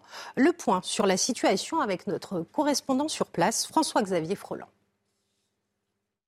Oui, les choses vont globalement mieux. Hein. La situation euh, sur le front des incendies est sous contrôle sur tout le territoire, même euh, sur l'île de Rhodes, hein, vous savez, qui était en proie euh, aux flammes depuis plusieurs jours, et notamment aussi à EB, où je me trouve actuellement, exactement à Caristos. C'est une petite station balnéaire juste à côté, eh bien, des feux qui ont emporté, vous vous souvenez peut-être, les deux pilotes de l'air dans le crash de leur Canadair cette semaine les Grecs respirent un peu mieux. Vous voyez, le ciel est davantage bleuté, moins de fumée, moins de cendres. Et puis surtout, les températures ont chuté. On est passé de 35 à 25 degrés à Athènes, même peut-être parfois avec des, des pics à 45 degrés dans le reste du pays. Aujourd'hui, on respire, mais il faut euh, quand même garder un petit peu de méfiance car les vents euh, peuvent euh, à nouveau se, réanimer et, et, relancer, vous savez, ranimer ces braises. C'est ce que craignent les autorités grecques aujourd'hui. Euh, six régions euh, sont dans le rouge, notamment euh, l'île de Bé, dont les feux principaux ont été éteints hier à cause justement de ces vents qui peuvent se lever aujourd'hui. Vous avez aussi Rhodes qui reste dans la, dans la zone rouge et les plusieurs îles de, de Clio et de, et de Lesbos. La suite de Midi News été, c'est tout de suite. Merci beaucoup, cher Sommeil. On vous retrouve dans une heure très précisément. Allez, tout de suite, c'est parti. Mini News été, la dernière partie, la partie débat. Voici le sommaire de cette dernière heure. On évoquera une information qui risque de faire bondir les propriétaires de maisons ou d'appartements squattés. L'information semble lunaire, mais un squatteur va pouvoir attaquer le propriétaire d'un bien si le bien est mal entretenu. Ainsi, on a décidé le Conseil constitutionnel. On en débat avec nos grands témoins. On reviendra également sur l'accident du bus hier à Mézières-sur-Seine dans les Yvelines. Bilan deux morts et cinq blessés. Je vous le rappelle, le conducteur âgé de 23 ans a été mesuré avec 2 grammes 0,4 d'alcool dans le sang. Une affaire qui intervient au moment où l'homicide routier a remplacé le terme homicide involontaire. On évoquera également aussi cette pagaille hier soir en gare Montparnasse. Un orage a tout désorganisé. Résultat de nombreux retards de train et des passagers en pleine galère. On sera justement avec l'une des voyageuses. Elle nous racontera son périple pour aller de Paris à la boule.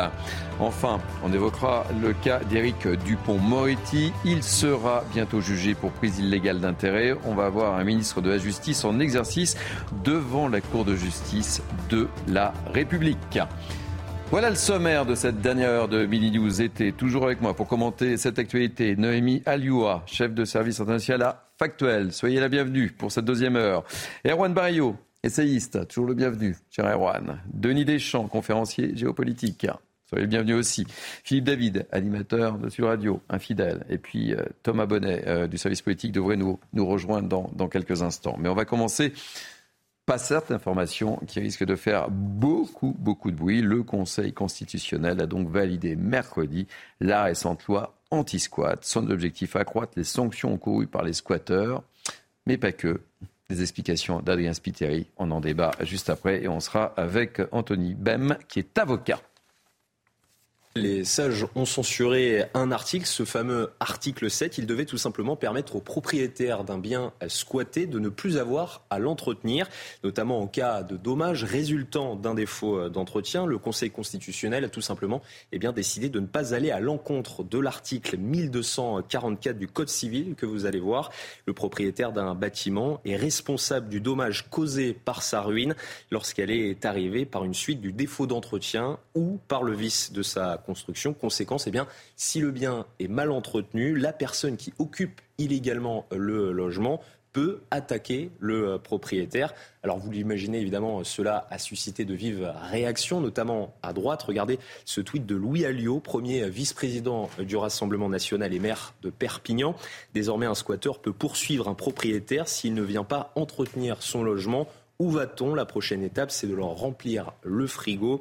Et malgré l'absence eh bien, de cet article 7, les sages ont validé euh, le reste du texte qui alourdit, rappelons-le, et vous le voyez à l'image, eh bien, à trois ans d'emprisonnement et 45 000 euros d'amende les sanctions contre les squatteurs. Allez, on ouvre le débat avec euh, Anthony Bem, qui est avocat. Bonjour Anthony Bem, soyez le bienvenu dans Big News été. On a le sentiment de marcher un peu sur la tête, Anthony Bem, avec cette décision-là. Nous, on ne marche pas vraiment sur la tête. En fait, cette décision, ce principe de responsabilité du propriétaire à l'égard de tout occupant de son logement, des squatteurs, n'est pas nouveau. Une décision du 15 septembre 2022 de la Cour de cassation, c'est-à-dire la plus haute juridiction nationale, a déjà posé le principe de responsabilité du propriétaire à l'égard du squatteur qui n'avait pas entretenu euh, sa maison. Le squatteur était tombé, le garde-corps dans cette affaire était tombé, il avait pu obtenir l'indemnisation de l'ensemble de ses préjudices subis euh, du fait de, de ce défaut d'entretien. Donc en réalité, la décision du Conseil constitutionnel n'est pas nouvelle dans son principe, elle ne fait que consacrer de manière législative un principe qui avait déjà été consacré par la jurisprudence il n'y a que quelques mois seulement. Non, mais vous imaginez à la place euh, d'un propriétaire de maison ou, ou d'appartement qui paie, qui n'a peut-être pas euh, fini de rembourser sa maison, qui n'a peut-être pas fini de rembourser son, son appartement, et euh, d'être confronté à cette situation, c'est totalement lunaire. mais vraiment, Anthony Ben, quand même. Personne ne peut comprendre ça. Personne. Oui, et non. Néanmoins, comme vous l'avez visé en introduction de votre sujet, vous avez visé un texte. Vous l'avez visé, mais il n'était pas forcément à propos. Vous avez visé l'article 1244 du Code civil qui nous dit que tout fait quelconque de l'homme qui cause à autrui un préjudice doit le réparer. On comprend que le défaut d'entretien est une négligence en droit qui constitue une faute et qui, le cas échéant, en cas de préjudice, entraîne une responsabilité civile de la part de son auteur. Ça. Mais Anthony, euh, imaginons, euh, j'ai un squatteur dans ma maison. Voilà. Et il confond le fil rouge avec le fil vert, il s'électrocute. Je suis responsable? Alors non, parce qu'en fait, il y a un partage de responsabilité en matière de responsabilité lorsque la victime est, à l'origine de son préjudice ou a contribué à son préjudice. Eh bien, il y a un partage de responsabilité, voire une exonération de responsabilité dans le cas que vous avez cité à l'égard du propriétaire. Il faut aussi souligner que la décision du Conseil constitutionnel et la nouvelle loi qui a été publiée hier euh, par le législateur vient étendre ce principe puisqu'il ne s'agit plus simplement des lieux d'habitation, il s'agit aussi des terrains agricoles, des locaux professionnels et des locaux commerciaux. Donc à chaque fois qu'on sera propriétaire d'un local que l'on n'aura pas entretenu, on est susceptible de voir mettre en jeu sa responsabilité si des squatteurs sont victimes de l'occupation de ce bien. Euh, je me mets à la place de, propriétaires qui ont été victimes de, squatteurs. Ils doivent euh, totalement euh, halluciner. Petit tour de table. Noémie, à l'UA. Non, mais c'est intéressant, vous savez, ce, jargon juridique extrêmement complexe. mais personne ne peut comprendre, là. Qui presque voudrait nous faire comprendre qu'on n'a pas compris. Non, là, là, la question qui se pose, excusez-moi, c'est à quel moment un squatteur doit être protégé à quel moment quelqu'un qui ne respecte pas la propriété privée des autres a des droits euh, et en plus euh, des droits sur le propriétaire du bien. Là, on marche sur la tête comme vous dites. Non, mais véritablement, c'est scandaleux, c'est injuste. Alors peut-être que d'un point de vue purement juridique euh, et technique, c'est parfait. Il y a un respect de la loi, il y a un respect du droit. Mais vous savez, c'est cette distinction sempiternelle entre le droit et la justice. C'est-à-dire que c'est parfait au niveau du droit et au niveau de la justice, on peut se poser la question de savoir si c'est juste pour les personnes qui sont les propriétaires de ces biens qui sont déjà squattés. À quel moment, encore une fois, ces squatteurs ont des droits et ont euh, des, des droits d'être protégés par la loi? J'entends ce que vous dites, mais c'est quand même la double peine. Ah oui, Parce que souvent, et on en a souvent parlé autour des plateaux de, CNews, mais les propriétaires de maisons ou d'appartements retrouvent souvent leur appartement dans des états que je ne nommerai même pas, qui sont souvent dévastés, euh, qui se ruinent. Et là, on leur dit Ah, Attention, le squatter peut. Enfin, c'est, je comprends pas. Denis, euh, Denis Deschamps. Noémie a raison. On est dans la démonstration de, l'exercice de la distance qui est en train de se créer entre le législateur et la réalité de tout un chacun. Et là, donc souvent, les appartements sont dévastés. En plus, au départ, il y a une illégalité puisqu'il y a eu euh, euh, le bien était forcé, il est occupé, il est détruit, et en même temps, le, enfin, en même temps, par conséquence, mm. le, propriétaire se, se, se doit d'entretenir un bien, ou s'il ne l'a pas fait jusqu'à maintenant, c'est peut-être aussi par des questions de moyens ou autres, et il va se retrouver responsable juridiquement d'une situation qu'il n'a pas souhaitée et en plus qui était illégale. Donc on marche sur la tête. Euh, comme, David. comme disait François Bayrou, le déconomètre fonctionne à plein tube. Il avait dit ça il y a quelques années dans d'autres circonstances. Alors, c'est vrai qu'un squatteur qui est chez vous, pour moi, il ne doit avoir aucun droit, si ce n'est celui d'être expulsé immédiatement par la force de la loi. Parce que c'est quelqu'un qui vole. Bientôt, le type qui vous vole une voiture va vous demander de faire la révision. Euh, faire le plein De faire le plein, la révision, changement d'huile, plaquette de frein, etc. On est chez les fous. Mais pour vous prouver à quel point la France est devenue un pays complètement dans, la, dans le grand délire. Il y a quelques semaines, un homme qui avait été cambriolé était arrivé à immobiliser un de ses trois cambrioleurs. Les autres avaient pris la fuite. Les deux autres avaient pris la fuite. Vous connaissez la meilleure? Il a été plus condamné que son cambrioleur devant le tribunal. Parce qu'il a été jugé, je crois, coupable de séquestration. Alors que c'est l'autre qui était hmm. quand même en train de le cambrioler. Le cambriolé a été plus condamné que le cambrioleur. Si ça, ça vous prouve pas qu'en France, on est dans un asile à ciel ouvert de 550 000 km pour le territoire métropolitain, je sais pas ce qu'il vous faut. Oui, ça me fait penser un peu à un scénario du type de ceux des Monty Python, vous voyez. On imagine euh, le cambrioleur qui arrive, euh, qui squatte, qui saccage tout dans l'appartement et après, sous prétexte qu'il y avait un petit écart entre les lattes du plancher, il va attaquer euh, le propriétaire euh, parce qu'il se serait foulé la cheville. Mais on est complètement chez les fous.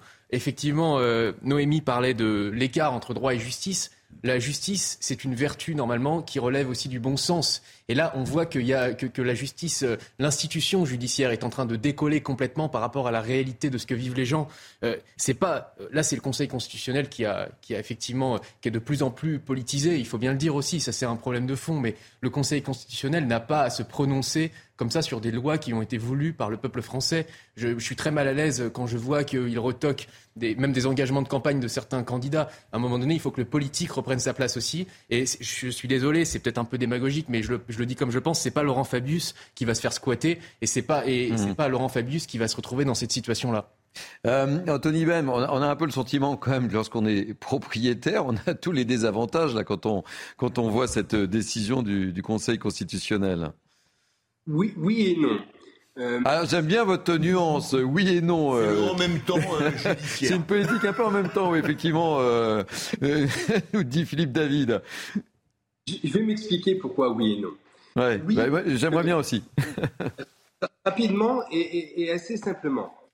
Oui, on a l'impression que le Conseil constitutionnel et le législateur, mais aussi les juges de la Cour de cassation, marchent sur la tête parce qu'il existe un principe euh, de, du droit de propriété qui a un caractère absolu, qui a même une valeur constitutionnelle en droit.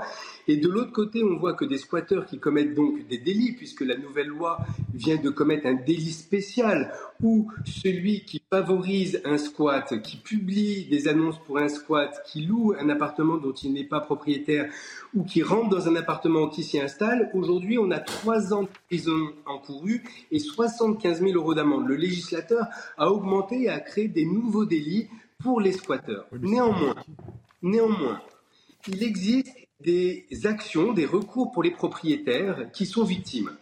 Qui sont victimes du refus du préfet de faire intervenir les forces de l'ordre pour expulser les squatteurs, car malheureusement, les préfets ne donnent pas l'autorisation aux forces de l'ordre euh, d'expulser les squatteurs et les propriétaires doivent agir, peuvent agir contre l'État pour se faire indemniser de l'ensemble des préjudices subis.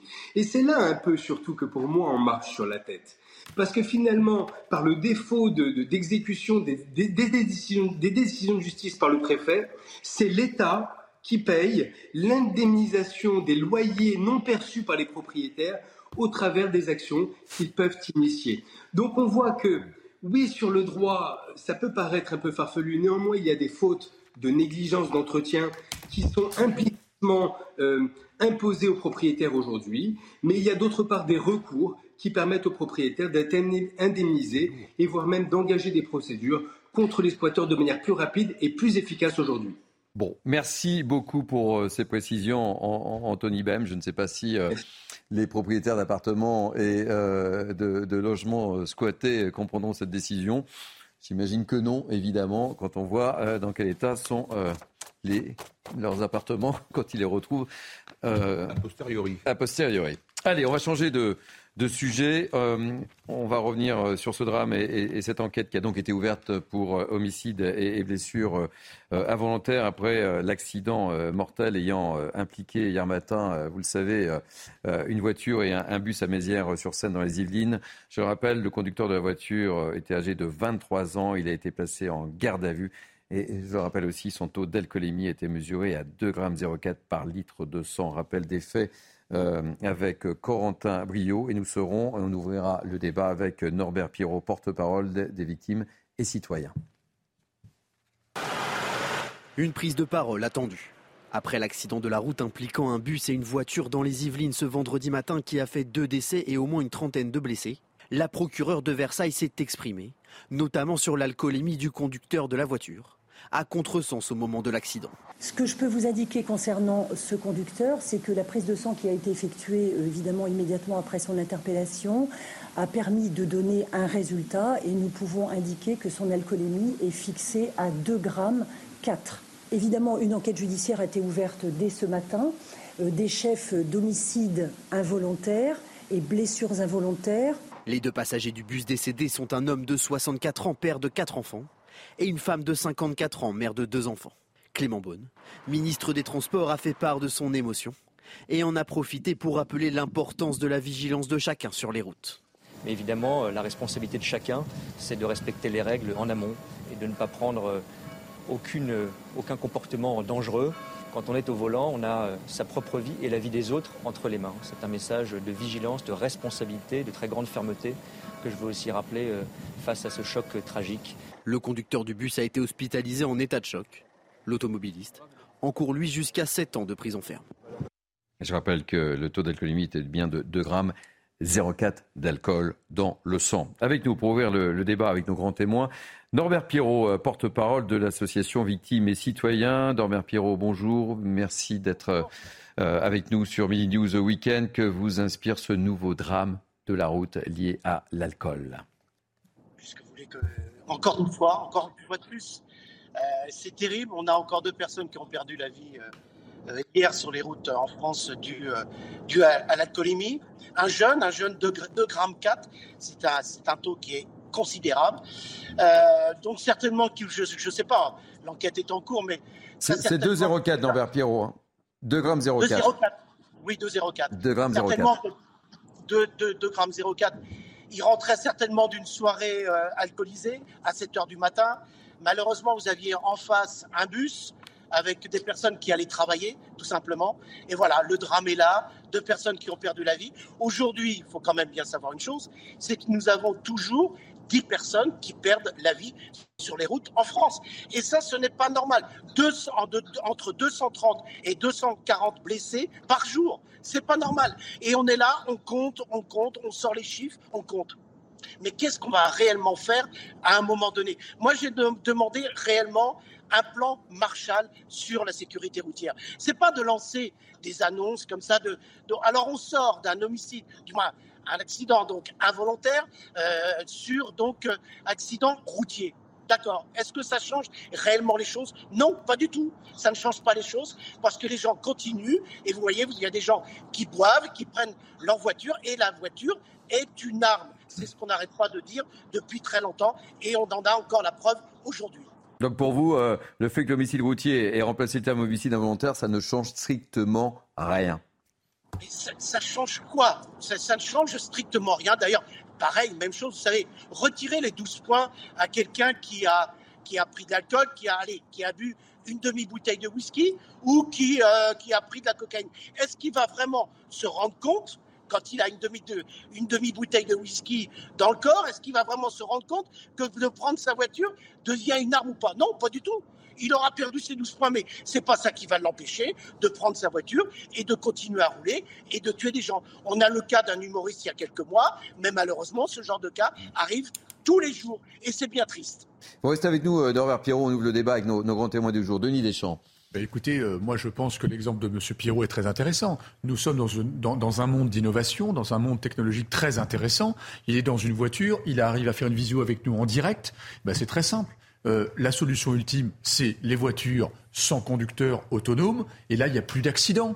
Et donc là, en fait, les voitures vont tourner 24-24. Ils vont venir chercher les gens, notamment alcoolisés. Ils vont les ramener chez eux. Et ça va très bien se passer. Si on met des voitures autonomes, c'est très simple. On va diviser par 3 ou par 4 le nombre de voitures. Ça va être fluide. Ça va tourner en permanence. Et on n'aura plus ce genre de problème. On n'aura pas, on plus 3000 ou 3500 morts par an sur les routes. Normalement, les voitures autonomes, c'est vite. Hein. Hmm. Donc ça peut être une des solutions. Euh, faisons confiance à la technologie. Ce sujet-là, euh, Monsieur Pirot euh, l'a évoqué, c'est pas nouveau, ça revient sans arrêt à la charge. 200, 200 personnes blessées par jour, c'est colossal. Hein. donc ça fait des handicapés, euh, des handicapés graves, euh, ça, brise des vies. Donc voilà, donc moi je mise sur la technologie pour dire voilà demain, eh bien le transport sera fluide et on n'aura plus ce genre de problème. Et, c'est vrai qu'on l'avait évoqué quand Elisabeth Ward l'a annoncé, cet homicide routier, euh, on le voit bien avec ce cas concret qui remplace le terme homicide involontaire, ne change pas grand-chose malheureusement et notamment pour, pour les victimes. Erwan Barrio. C'est déjà un progrès quand même d'avoir enlevé ce terme d'homicide involontaire, parce que pour les victimes, ce n'était pas entendable qu'on dise que c'était un homicide involontaire, alors même que je rappelle que la prise évidemment de substances et d'alcool, c'est une circonstance aggravante et non pas une circonstance atténuante. Donc la responsabilité de ce jeune est, évidemment plus qu'engagée, mais aussi la responsabilité de ses camarades de soirée donc c'était aussi le devoir de lui dire non, non, tu conduis pas dans cet état-là. Et je comprends pas qu'il ne l'ait pas fait. Après, sur ce que dit euh, Denis Deschamps, moi je suis pas du tout d'accord avec euh, le fait de vouloir euh, imposer des voitures automatiques pour la sécurité routière, puisque c'est la responsabilité et la liberté de chaque conducteur qui, qui doit être préservé dans tous les cas. Je suis désolé. Au nom de principes sécuritaires, on ne peut pas dire qu'on va être dans un monde un peu à la Wally où euh, les gens sont tous de mm. gros assistés euh, qui se font conduire par des, par des machines parce que c'est euh, c'est pas c'est pas l'humanité à laquelle j'aspire personnellement vous voyez. Alors effectivement il faut pas être non plus dans l'autre extrême pour reprendre un autre film Easy Rider où mm. on, conduirait sur la route 66 en prenant de, de la cocaïne et d'autres substances. Non.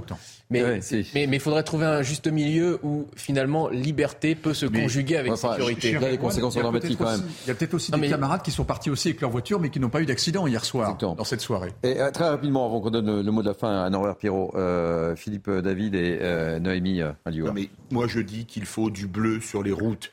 Il faut du bleu, il faut des gens pour faire souffler dans le ballon. Il faut des gens pour contrôler la drogue. Qui a été contrôlé de la drogue au volant Ici? Personne. Personne, parce qu'il n'y a pas de contrôle. Moi, je vois tous les jours des gens qui sautent trois fils d'un coup en roulant comme des débiles et eux ne sont jamais sanctionnés, alors que ceux qui vont passer 5 à l'heure trop vite devant un radar quand il n'y a personne vont être sanctionnés. Il faut changer radicalement notre pensée de, de, la sécurité. Deux mots très rapides, euh, Noémie, et on, donne le mot de la fin à Norbert Perron. C'est plutôt dans ce sens-là qu'il faut aller, plus de contrôle sur les routes, euh, plus de réponses pénales. Je ne suis, pas du tout sûr aussi que, mhm. que, si vous voulez, l'automatisation des voitures soit véritablement euh, la meilleure solution dans la mesure où c'est vrai que c'est une mesure relativement liberticide qui, qui fait avancer la machine, qui considère que la machine va pouvoir décider pour l'homme. C'est pas, je ne pense pas que ce soit la meilleure décision. Le mot de la fin, Norbert Pierrot. Bah écoutez, non, oui, effectivement, les voitures autonomes, on n'y est pas encore. On y sera peut-être certainement un jour. Je pense par exemple à une grande marque suédoise euh, qui font, euh, ils font vraiment de, de, grands, grands progrès euh, sur la, le véhicule autonome, notamment sur les airbags piétons, etc. Donc qui fonctionnent très bien. Mais maintenant, je pense qu'on n'y est pas encore. Ce qu'il faut là, maintenant, ce qu'on dit, nous, avec victimes et citoyens, il faut une concertation avec les pouvoirs publics, qu'on puisse faire une table ronde et qu'on puisse discuter tous ensemble. Ne pas sortir des annonces comme ça. Non, qu'on fasse une table ronde avec les assureurs, tous ensemble. Regardez, je vais vous donner juste encore un dernier exemple. Aujourd'hui, Aujourd'hui, nous avons des scooters qui sont sur des, des pilotes de scooters en short, en t-shirt, mais par contre, ils ont des gants. Moi, je sais pas, je, me pose juste la question, mais on est dans quel monde? Dans quel monde? Voilà. Merci euh, mille fois pour votre témoignage d'Envers Pierrot. Je rappelle que vous êtes porte-parole de l'association Victimes et Citoyens. On va marquer une pause dans cette deuxième partie de Mini News et on va parler de la galère des voyageurs, ceux qui ont voulu partir en vacances en prenant le train. On sera avec une voyageuse qui a, qui a mis un temps de dingue pour faire juste Paris euh, Labo. Elle nous racontera euh, tout. Et puis on sera également avec euh, Michel Kidor, qui est vice-président de la Fédération nationale des usagers des transports. A tout de suite. Allez, on se retrouve pour la dernière demi-heure de Mini News été, la partie débat. Toujours avec moi, Noémie Alluois, Erwan Bayo, Denis Deschamps, Philippe David et notre ami Thomas Bonnet, journaliste politique CNews, que j'accueille beaucoup de plaisir, évidemment. On va commencer justement par parler politique, Justice, justice politique. Le garde des Sceaux va donc passer devant la Cour de justice de la République. Éric Dupont-Moretti, on l'a évoqué dans, le journal, est soupçonné de prise illégale d'intérêt, d'avoir abusé de sa position de ministre pour régler des comptes avec d'anciens confrères. Euh, détail de Noémie Schulz et on sera avec Didier Gallo, ancien juge d'instruction, et nous verrons le débat avec nos grands témoins et avec vous, Thomas Bonnet. Tout de suite, rappel des faits, Noémie Schulz. L'audience devant la Cour de justice de la République pourrait se tenir à la fin de l'année 2023 ou en tout début 2024. Euh, Une situation totalement inédite avec un ministre de la Justice en exercice euh, qui comparaît devant cette juridiction spéciale la seule habilité à poursuivre et juger des ministres pour des actes commis dans l'exercice de leurs fonctions. Un cas d'école intenable nous confiait il y a quelques semaines un haut magistrat. Imaginez-vous, le procureur général va devoir requérir contre son ministre. Dans cette affaire, Éric Dupont-Moretti a toujours contester les faits qui lui sont reprochés, à savoir avoir profité de sa nomination comme ministre de la Justice pour régler ses comptes avec des magistrats auxquels il avait été euh, confronté euh, quand il était avocat. Il a toujours expliqué avoir agi en suivant les conseils de son administration. Il a toujours exclu euh, le fait de démissionner. Il se dit même impatient de pouvoir prouver son innocence. Je suis d'abord à la tâche, vous l'avez vu, et puis je répondrai le moment venu. Chaque chose en son temps. Éric Dupont-Moretti comparaîtra, on le rappelle, devant 15 euh, juges de la Cour de justice de la République, 3 magistrats professionnels de la Cour de cassation et 12 parlementaires, 6 issus de l'Assemblée nationale, 6 issus du Sénat. Allez, on ouvre le débat avec euh, Didier Gallo, ancien juge d'instruction, comme tout le monde le sait. Évidemment, Didier Gallo, soyez le, bienvenu. Alors, vous avez écouté Noémie Schulz, notre journaliste police-justice de, CNews, qui dit c'est un cas d'école intenable. Bon, moi, je vois pas ce qui est intenable. Hein. Finalement, vous savez, euh, jadis, euh, euh, Balladur s'était tiré une balle dans le pied en instituant cette règle. Un ministre mis en examen doit démissionner. Macron, visiblement, il n'a rien à foutre. Le président Macron n'a rien à foutre. Il soutient son ministre, Madame Borne également. Eh bien, on verra, c'est à la fin de la foire qu'on compte les bouses. Hein on verra ce qui restera des accusations euh, qui ont été formulées contre euh, Éric Dupont-Moretti. Hein. La juridiction de jugement sont des parlementaires. La justice, on était entre magistrats. C'était plus confortable. Mais certains, effectivement, le, Noé Michou se rappelait, certains parlent vraiment de cette situation d'école intenable, vraiment. Euh, on, va, on va interroger euh, notre ami euh, Thomas Bonnet. effectivement, c'est un, un cas d'école. C'est les propos qui ont été rapportés à Noémie Schulz. Ouais, c'est très compliqué pour, pour le gouvernement. Il faut quand même se rappeler, votre invité disait qu'Emmanuel Macron n'en avait rien à faire. il faut quand même se rappeler que François Bayrou a été ministre de la Justice pendant une très courte période et qu'il a finalement été écarté parce que justement il avait des, des affaires judiciaires euh, avec lui également. Euh, là, le problème qui se pose pour le gouvernement, c'est une question de timing. Le remaniement vient d'avoir lieu. Euh, Éric Dupond-Moretti vient également de faire passer à l'Assemblée sa loi euh, sur la justice avec une certaine réussite. Et puis, il y a donc ce bras de fer entre les policiers et la justice, dont évidemment Éric Dupont-Moretti est aussi en charge. C'est compliqué de s'en séparer euh, maintenant. C'est en tout cas pas du tout l'idée de la part du gouvernement. Elisabeth Borne a dit qu'elle maintient toute sa confiance pour le garde des Sceaux. Et Didier Gallo, je ne suis pas certain que vous puissiez utiliser le terme que vous avez utilisé concernant Emmanuel Macron. Évidemment, euh, j'entends que sur ce plateau, effectivement, on respecte tout le monde dans cette, euh, dans cette thématique. On fait un petit tour de table, euh, Noémie Alioua. Oui, bah écoutez, il y, a, effectivement plusieurs questions qui se posent. D'abord, à quel point cette Cour de justice va pouvoir être indépendante? Votre journaliste l'a dit, il y a 12 parlementaires. Il y aura sans doute des parlementaires Renaissance. Comment est-ce qu'on peut imaginer que des députés Renaissance ou des sénateurs Renaissance euh, vont pouvoir être indépendants euh, dans cette affaire, dans cette enquête de la Cour de justice? Donc déjà, ça c'est la première question. La deuxième question, c'est euh, finalement est-ce au juge de décider de faire la pluie et le beau temps euh, dans l'exécutif? C'est une, c'est une vraie question. On parle souvent du gouvernement des juges, mais là, en l'occurrence, euh, même si, encore une fois, il est euh, présumé innocent, l'enquête va se poursuivre. Mais si le, le, le, ministre de la Justice doit démissionner, eh bien, on pourra considérer, comme malgré tout, qu'il y a quand même un problème démocratique. Donc, mais... je pense que vous avez raison quand vous avez dit que c'était intenable cette situation. Alors elle est à la fois. Ce totalement... pas propos, c'est les propos qui ont été rapportés oui, à Noémie voilà. Schulz. C'est ni les propos oui, de Noémie Schulz, ni les miens, en tous les cas, mais c'est la petite musique. C'est une, une, situation tout à fait inédite, puisque oui. c'est la première fois qu'un oui, une situation... va se retrouver euh, devant. Euh, ministre de la Justice en exercice, c'est la première fois. C'est la première fois. Donc c'est inédit, quoi qu'il en soit. Alors, je vais avoir un, une petite divergence avec euh, notre amie Noémie. C'est intenable, à mon avis, politiquement, puisque, comme le rappelait Thomas, on avait démissionné Bayrou pour l'affaire des assistants parlementaires du Modem, qui n'est toujours pas jugé six ans après, des faits qui sont éminemment moins graves que ceux qui mmh. sont reprochés à Éric Dupont-Moretti. Oui. Parce que rappelons quand même que les faits qui lui sont reprochés, ce serait d'avoir, je vous passerai l'expression, fait la misère à des juges qui n'auraient pas rendu des décisions favorables, des décisions favorables aux clients de maître Dupont-Moretti, version avocat et pas version garde des Sceaux. Mais si les faits sont avérés, ils sont mais gravissimes. Mmh. Gravissimes. C'est comme si demain, je ne sais pas, un ministre de l'Intérieur était nommé, il avait pris un PV par un policier parce qu'il roulait en excès de vitesse et qu'il casse la carrière du policier en disant, ben euh, lui, euh, il m'a sanctionné. Mais c'est complètement intenable, intenable. Il y a quand même toujours eu un bras de fer entre, euh, entre oui. Éric Dupont-Moretti et les juges. Mmh. C'est un bras de fer oui, pas nouveau, c'est pas nouveau. C'est pas nouveau. D'ailleurs, le syndicat de la magistrature. Euh, ne parlez pas en même temps, s'il vous plaît. Quoi qu'il en soit, est-ce au juge de démettre de ses fonctions un ministre de la Justice, sachant en plus que ce serait, ça pourrait être perçu comme une mesure de rétorsion C'est une vraie question. Il y a un problème démocratique. Là, c'est pas des juges, c'est des parlementaires pour la majorité. Hein. Oui, mais enfin, c'est une cour de justice. Thomas Bonnet, Thomas Bonnet, et on retrouve Didier Gallo. La position d'Éric Dupont-Moretti est d'autant plus fragilisé que, comme le disait Noémie, des syndicats, notamment de la magistrature, montent au créneau évidemment pour dire que sa position est intenable, ouais. ce qui va évidemment compliquer son travail au quotidien à lui aussi. Ouais. Didier Gallo. Oui, On a perdu non, moi je, je, ne suis pas convaincu. Hein. Euh, quand je dis que le président Macron, euh, j'ai parlé de Macron tout à l'heure, le président Macron, il a une conception assez verticale du pouvoir.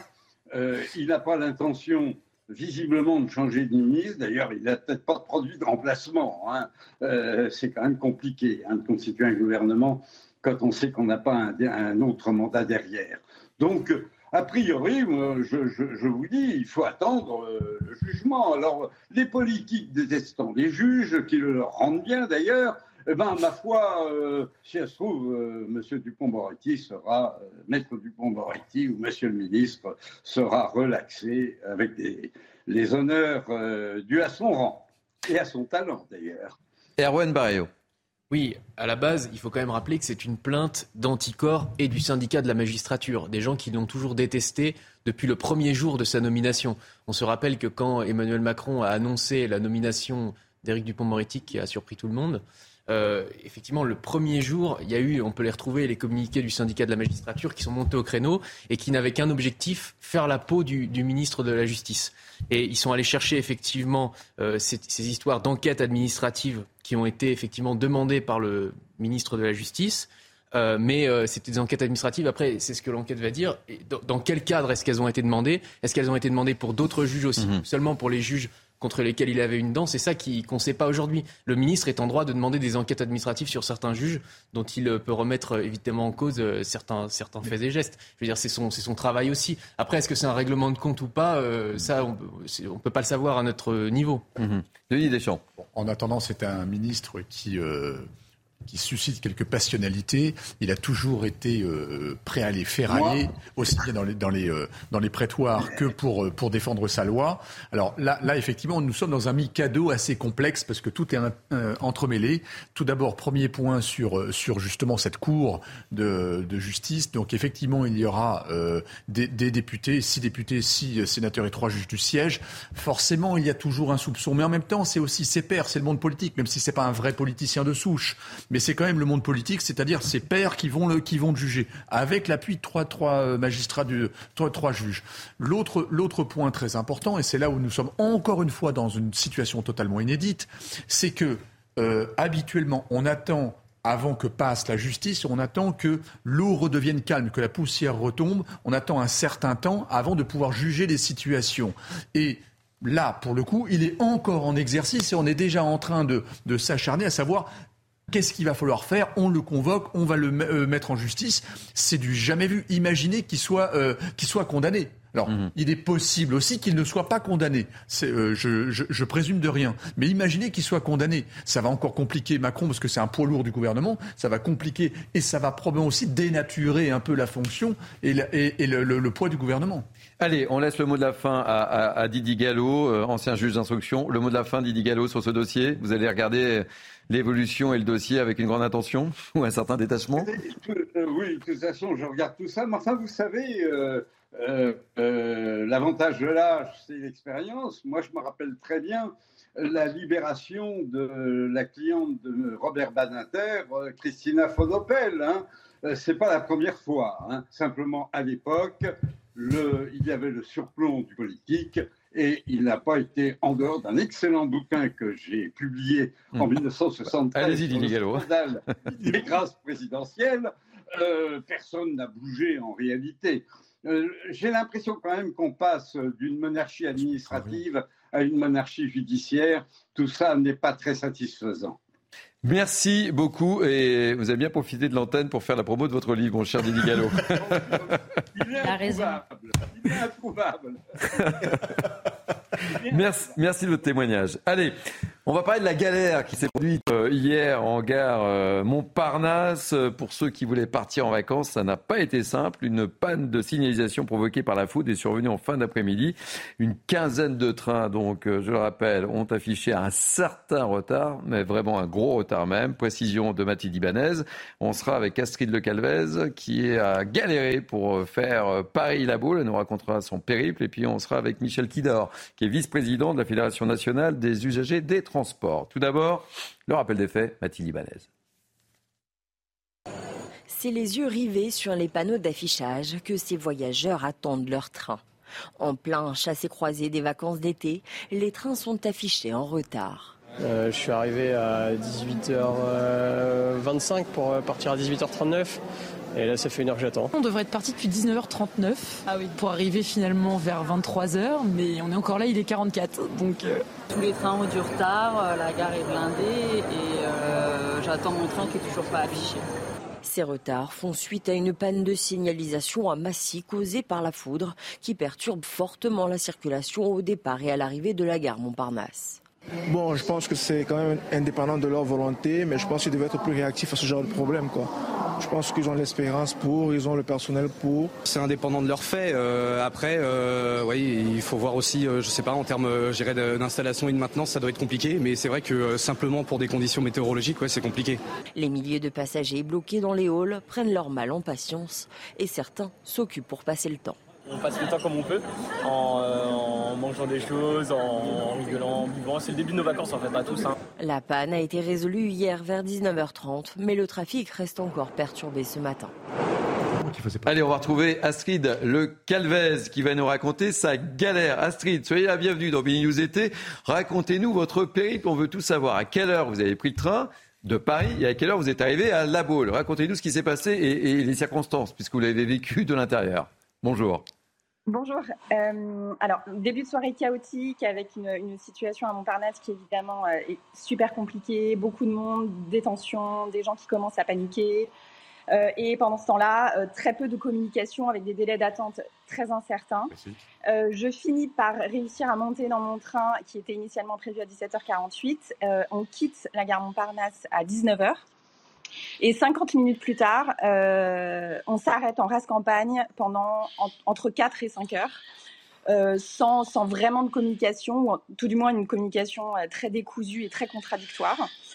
Euh, donc 50 minutes d'arrêt où à ce moment-là, on, on, commence par nous expliquer qu'il euh, y a beaucoup de monde devant nous, beaucoup de trains et que c'est la raison pour laquelle ah, on ne peut plus avancer. Et finalement, quelques heures plus tard, euh, c'est finalement le chauffeur qui doit s'arrêter enfin le conducteur qui doit s'arrêter de, conduire le train euh, pour être remplacé. Et là, jusqu'à 1h30 du matin, c'est l'attente d'un chauffeur, puis d'un deuxième chauffeur de remplacement, conducteur de remplacement, euh, pour prendre le relais du conducteur initial. Euh, et, voilà, et jusqu'à 1h30, on a appris très peu d'informations et on est surtout bloqué. Euh, comme vous avez dû le, dire à l'instant, euh, c'est un, jour de départ en vacances avec énormément de familles, énormément d'enfants dans les trains. Euh, mais voilà, malgré tout ça, je tiens à souligner que les, gens sont restés extrêmement calmes, un sang-froid incroyable. donc dans le train en lui-même, tout s'est plutôt bien passé, mais, mais le trajet a été relativement long puisqu'on a arrivé après plusieurs péripéties à la boule pour moi à 5 heures du matin, donc 10 heures de trajet. Euh, quand, le trajet initial est de, de, 3 heures. Euh, et, euh, et, voilà, après, la, communication de, de, des chefs de bord a été pour moi relativement fluide parce que je me trouvais dans le wagon dans lequel, ils étaient. Donc, ils ont été, plutôt assez, assez sympas et assez transparents. Et donc, en fait, à partir du moment où ils obtenaient des informations, ils nous les ils nous les communiquaient de manière officieuse. Euh, mais voilà, arrivé à la boule, on a fini par nous dire, après nous avoir expliqué que potentiellement notre train n'allait pas aller jusqu'à la destination finale, qu'on allait devoir changer de train. Pendant ce temps-là, je vous épargne le, euh, le bar, euh, le wagon-bar qui a été pris d'assaut et depuis 5 heures, il n'y a plus rien à manger, plus rien à boire. on nous explique qu'en fait, il semblerait que le conducteur de train ait fait une erreur euh, fait une erreur, raison pour laquelle il a dû arrêter le trajet et, et, et, pour des raisons de sécurité, il aurait dû, il, a dû être remplacé. Quoi. En deux mots, euh, parce que nous, nous, avons encore un, autre invité. Euh, le, le, le, conducteur avait fini sa vacation, c'est ce que vous avez dit en fait. On a changé de, de, conducteur de train parce qu'il il était en fin de vacation, c'est ça, en plus Alors, ça a été la première raison euh, qu'on nous a communiqué, que les, que les conducteurs nous ont communiqué, qu'effectivement, il, avait, euh, il avait atteint son quota d'heures pour la journée et que donc il devait s'arrêter. C'est énorme. Pourquoi on l'a fait partir de Paris si on savait qu'il lui restait qu'une heure de, France, quoi, ça. de vacation à faire quoi. Merci. il semblerait que ce soit pas ça. Bon, bah écoutez, euh, merci en tout cas pour ces précisions. Et je vois qu'il fait beau à la boule et c'est quand même l'essentiel. Merci. On va retrouver peut-être Michel Kidor, qui est vice-président de la Fédération nationale des usagers des transports, que vous inspire, euh, bonjour tout d'abord, que vous inspire euh, ce qui s'est passé hier en gare euh, Montparnasse, parce qu'effectivement, quand il fait chaud, quand il fait froid, il y a de l'orage, etc. Et on voit qu'il y a une quinzaine de trains qui ne sont pas partis à l'heure, visiblement. Oui, le témoignage qu'on vient d'entendre est tout à fait révélateur de la chaîne de dysfonctionnement. il y a eu un orage, que l'orage mette la signalisation en panne, ça peut arriver que ça perturbe l'expédition des trains, on peut le comprendre. Mais ce qui est quand même, et ce sur quoi nous attirons l'attention chaque fois qu'il y a un incident, mais la SNCF n'arrive pas à savoir faire, c'est la communication vers les voyageurs. Et là, on a l'illustration, euh, on vous fournit plusieurs explications pour un même phénomène phénomènes qui sont contradictoires les unes par rapport aux autres. On vous dit que vous partez puis vous vous arrêtez 50 minutes plus tard. Euh, il y a donc une chaîne d'information et euh, une, une, politique de, communication de crise qui n'est pas assumée, qu'on ne sait pas faire.